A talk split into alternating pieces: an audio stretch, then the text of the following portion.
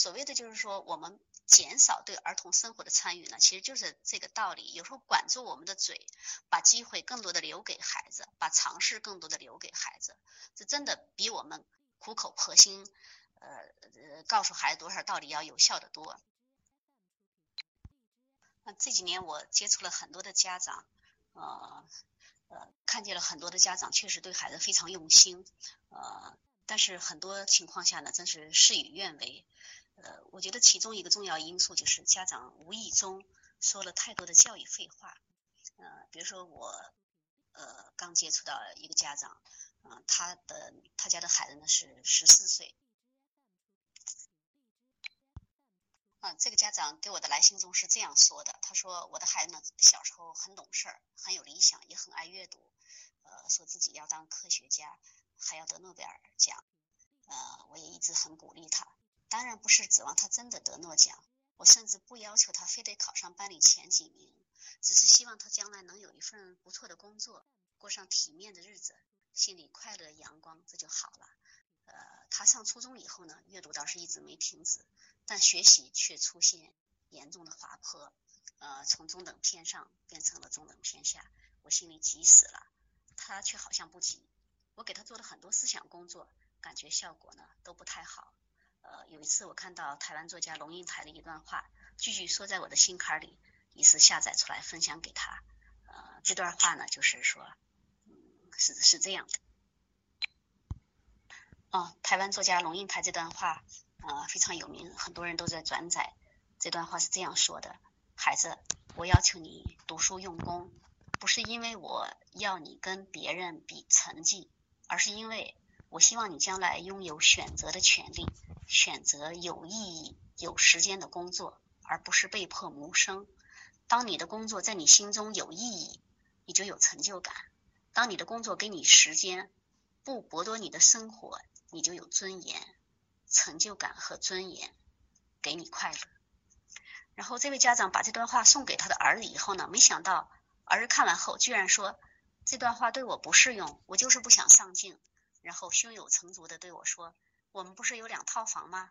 再加上奶奶的，一共三套。将来你和爸爸住一套，我结婚了住一套。到时候我奶奶可能老的去世了，或者是跟你们一起生活，然后有一套出租。然后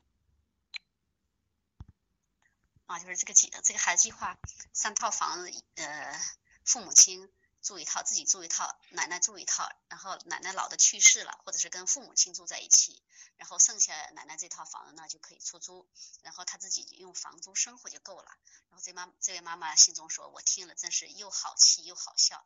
你说他不懂事儿吧，考虑的还挺实际；说他没有替将来打算吧，想的倒挺远。”然后这位妈妈在心中继续说：“我觉得孩子确实不笨，他只要用功，成绩就会上来。”马上要中考了，进不了好的中学，将来上好大学也难。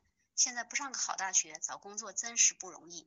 我不求他大富大贵，但也无法接受他靠吃房租过日子。那点房租实在是只能勉强维持过中等偏下的水平这样的一个日子哈。嗯，对对这位家长的来信，我是这样分析的。啊，这位家长说那个台湾作家龙应台的那段话，啊。觉得句句说到了心坎里，问题是说到了谁的心坎上？是家长的心坎上，还是孩子的心坎上？呃，龙应台是一位母亲，这段话是他写给自己儿子的，所以我们可以想到，真正热爱这段话的呢是家长。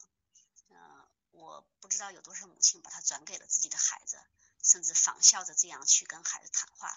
嗯，不过我也可以断定，嗯，他在。别的孩子身上，就是这段话在别的孩子身上的效果，应该像在像这位家长，呃，像在这位家长的孩子身上一样，基本上是无效的。因为这段话潜台词他就错了。虽然嗯从道理上来看句句在理，孩子无从反驳，但是凭直觉，孩子会读出另外的东西。嗯，大家可以先越过这段话的字面意思。逆向的想一下，就龙应台女士呢，她向孩子要用功，说目的呢不是为了要成绩，而是要未来。嗯，难道天底下有哪一个家长向孩子要用功，仅仅是出于要成绩，而不是要未来吗？事实是，每一个跟孩子要成绩的家长要的都不是成绩本身，都是要孩子的未来。嗯，所以这段话呢，我觉得尽管语气诚恳，充满殷切之情，背后的潜台词却传达出两种隐约的让人不服气的信息。呃，一是我和别人的家别的家长不一样，别人都在要成绩，独有我要的是未来。呃，第二是孩子你太傻，你不懂事儿，你不知道当下用功可以换来未来体面的生活，不知道成绩和尊严是挂着钩的。一个妈妈，当她嗯认为嗯当下的用功和未来挂钩这件事儿是需要自己去提醒孩子的，当她把人人都知道的一个普通道理当做自己独有的观点来陈述，嗯，自以为高人一筹，但其实其中的潜台词，她既蔑视了自己孩子的智商，也贬低了他人。虽然从道理上来说，孩子无从辩驳。但是凭直觉，孩子会读出另外的这些东西，这个真的会让孩子心里生厌，就是讨厌哈。这就是为什么经常有这种情况，家长给孩子做了很多的思想工作，却没什么效果，甚至是反效果。原因就是家长在做思想工作的时候呢，注意力都放在了自己说了些什么，没有关注自己的潜台词告诉了孩子一些什么。啊，就像潜规则经常是左右事情的暗力量一样，呃，潜台词往往也是最能说到人心里头的那个无声之语。虽然它没有声音，甚至难以被人意识到，却是真正对这个受教育者产生影响的部分。嗯，但是龙应台女士是我非常尊敬的一个人哈，她的能量和才华让我佩服。但是这并不意味着她所有的观点都是正确的。尤其在儿童教育上，呃，至少我觉得她这一段话，这一段被人广为传颂的话，哈，呃，看似金科玉律，但是一点都没有超越嗯大众的平均的这个认识水平，所以我对他的评价说，这不过是一阵唠叨，是教育废话的这个典型代表，嗯，当然把潜台词说好了。嗯，当然，把潜台词说好了，并不是说你每句话都要小心谨慎，都要去设计，那样太累了，而是需要我们家长呢，我们不断的去观察孩子，要信任孩子，呃，在和他孩子谈话的时候，在指导孩子的时候，注意要从我告诉了你什么，我要求你做什么，转移到孩子接受了什么，孩子在积淀哪些经验，家长要特别学会约束自己。当我们不能够完全确信自己的话被孩子接受的时候，呃，不说也许是最好的。呃，同时我认为减少指导也许是对他最大的帮助。呃，关于这一点，其实我们只要设身处地的想一下就可以感受到。比如说我们在考试的时候，嗯，如果监考老师一直站在你旁边，那你是什么感受呀？嗯，真的很多人其实有这种体验的，本来会做的题。监考老师一站在旁边，就感觉都不会做了。所以其实人并不需要旁时时刻刻旁边有一个人在帮助你或者在关照你，甚至是在监督你。这这种是没有必要的。孩子其实经常他是需要独立的去想，需要一一种独处，需要独立的去完成一些事情，这样他才能够有机会去判断、去分析、去思考、去获得一些经验。啊，还有就是我们自己做错一件事情的时候，我们到底是希望别人宽恕我们，还是希望别人跳着脚来指责我们？难道别人的宽恕就一定会导致我们不吸取教训，然后把以后的事情做得更糟糕吗？肯定不是这样的。但是为为什么事情到了儿童那块儿，我们就不再相信这一点呢？孩子做错了事情，我们似乎哦不去骂他，不去批评他。然后他就以后就更差。我们在儿童那里，我们就开始对这个呃宽恕、宽容这样的态度就产生了深刻的怀疑。我觉得这种情况其实还是我们对人性的一种不信任。这就又涉及到前面，到底我们要不要信任人性、信任儿童？呃，到底我们相信一个孩子他的本能是向上向善的，还是我们不去控制他，他就会堕落？嗯，当然把潜台词说好。嗯，关于这一点，其实我们只要设身处地的想一下就可以感受到。比如说我们在考试的时候，啊，还有就是我们自己做错一件事情的时候，我们到底是希望表？啊，当然，关于信任，我前面已经表达了观点了，就是我们想要获得一个理想的教育，我们必须去信任孩子。嗯，那个亲子关系当中，如果不建立这种信任感，那么呃放手就无从谈起，自由也无从谈起，那么教育也就是不可能的。呃，真正的放手是什么？现在大家也是有很多的争论。从这个词语的概念上来说，每个人。几乎都都赞成要对孩子放手，但是具体怎么做，很多人颇费踌躇，就开始拿捏了。呃，而我认为真正的放手哈，没什么好拿捏的。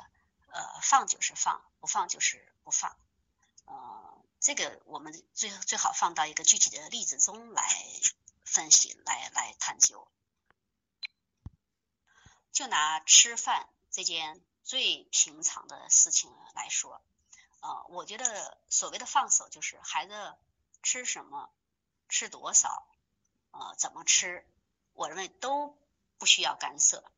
呃，父母亲要做的只是把饭菜做好了，然后能够尽量陪着孩子一起吃，注意别把孩子烫伤了，这就可以了。到孩子自己能用小勺吃饭的时候呢，我们就尽量不要去喂他。并且，尤其是每一顿饭，孩子愿意吃什么，不愿意吃什么，呃，吃多少，这个完全是孩子自己的事情。呃，尤其在孩子小的时候呢，不要用种种繁琐的这个所谓的餐桌礼仪去那个束缚和控制孩子。很多家长现在非常奇怪的一种表现，就是非常害怕孩子不坐在那个餐椅里面去吃饭，就好像孩子呃随地跑着吃饭，就就天大一个错误。我当然不是说孩子坐在餐椅里边吃饭一定是不好的，或者随地跑就一定是好的。呃，这里边关键是孩子愿意怎样。那么小一个孩子，我不认为非得给他制定很多的规则，规定他必须在这儿吃饭，不能到那儿吃饭。我认为孩子那么小，他完全可以自由自在的在每一个地方吃饭，甚至他上床吃饭都不是问题。他确实能给我们带来一些麻烦，家长用心的收拾一下就行了。但这样是不是就我们就把孩子惯坏了？根本不用担心。我们看那个。呃，以前那个，比如说陕北很多的农民哈，他们都是端着自家的碗，那个漫山遍野到处走着，在在大大树下、山坡上，随便几个人聚到一起，一边吃一边聊。难道这些人就没有教养了？我就相信，如果他们从小获得一种好的教育，将来有机会进入这个城市生活，进入所谓的这个呃社交生活生活场合下的话，他们一定会做的也很也一样的得体。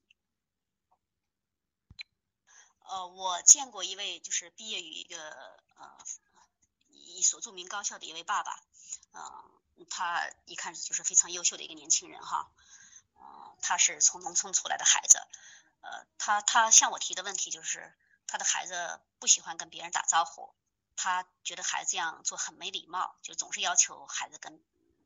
要要要跟遇到的叔叔阿姨打招呼，因为这个呢，跟孩子发生了很多的冲突。然后我就反问他，我说：“你看你是从农村出来的孩子哈，你从小有这个习惯吗？呃，见了呃阿姨问阿姨好，见了叔叔问叔叔好，天天要跟父母亲说早上好，要道晚安，有这个习惯吗？”他说：“哎呦，确实没有呀。”对呀。可是你十八岁以后考大学进了城，是不是也照样就学会这些东西了？现在也经常出国，也非常得体呀。所以我们不用担心小时候孩子好像是没学会这些表面的东西，将来他就怎么怎么样了。呃，我见过一位，就是现代社会生活真的是越来越精致，呃，我们带孩子呢也是越来越细腻。有时候我们对孩子的一些要求。呃确实，真的不是出于他自身的一个需求，呃，而完全是出于我们自我们自己作为成年人的一种需求，呃，比如像刚才谈到的这个要求孩子，呃，所谓的懂礼貌，还有些家长呢要求的可能过分，更更更加过分。比如说，我又刚收到一份家长来信，他是这样说的，他说他的孩子呢，呃，刚上一年级，小学一年级哈，嗯，问现在的问题是每天吃饭都特别慢。在家吃一次呃吃一次饭要一个多小时，呃，现在因为上学了，就做午饭呢是在学校学校吃，只有半个小时的吃饭时间，所以这个孩子呢每天是在学校只吃了不到一半儿，时间就到了，只好把没吃完的饭呢倒掉。呃，因为孩子每天只吃一半的饭，这样就导致他每天下午一到放学回家就说：“哎呀，肚子饿的不行了。”然后这个妈妈呢就。说我就教他怎么样才能吃快点儿，他有时候也很努力的想吃快点儿，但还是要花很长时间。然后家长还分析说，我觉得他吃的慢的主要原因呢是每口饭嚼的太细，他嚼一口饭的时间，我们都吃了四五口。然后这个妈妈还把怎么样嚼得快一点的这个方法呢，也多次的告诉了孩子，呃，还跟他说了，呃，饭吃得快可以有很多他自己的时间，可以做很多喜欢做的事情，但是孩子就是做不到。呃然后这个家长呢，一看到孩子慢慢的嚼，又总总是忍不住去指责孩子，呃，结果呢，导致家里边每顿饭都是在这个妈妈的指责和唠叨中，在孩子的慢吞吞的咀咀嚼中哈度过。然后这个妈妈那个指责完孩子，事后又感到很后悔。嗯，现在家长们真的是。嗯经常为孩子做了太多的事情，操了太多的心。这位家长，我觉得甚至可以被形容为操碎了心。因为一般的妈妈只会教孩子背唐诗呀、学外语呀、做数学呀，而这位妈妈甚至连怎么样吃饭快都要去教孩子。呃，这个是真是令人非常吃惊的感觉。嗯，如果说连吃饭这件动物都会做的事情还要妈妈来教，真的无法想象。这个孩子哪样事情不需要妈妈去教他？比如说走路的姿势、睡觉按时按点儿、功课好不好、那个习惯好不好等等，是不是都要去教呢？以至于将来那么选什么专业、谈什么女朋友、找什么工作、啥时候结婚、怎么跟太太相处等等等等，哪样妈妈可以不操心呀？嗯，在儿童生活的任何一个方面。呃，只要家长表达出忧虑，表达出不满，表达出操心，其实都是用你自己的潜台词在在告诉孩子，你这方面不行。呃，而且家长这种那个过度的操心，其实也表达了一种那个家长强权，就是说孩子你必须按照我的要求来做。呃，这个嗯这种成因当然是多种多样的，有的真的是家长可能没有意识到，有的呢是家长自身那个生活节奏快啊，或者是。呃，自身比较麻利啊，所以说要求孩子呢总是要配合自己，不管什么原因，这种要求呢其实对于儿童来说都是无理的，都会给他们造成严重的困扰。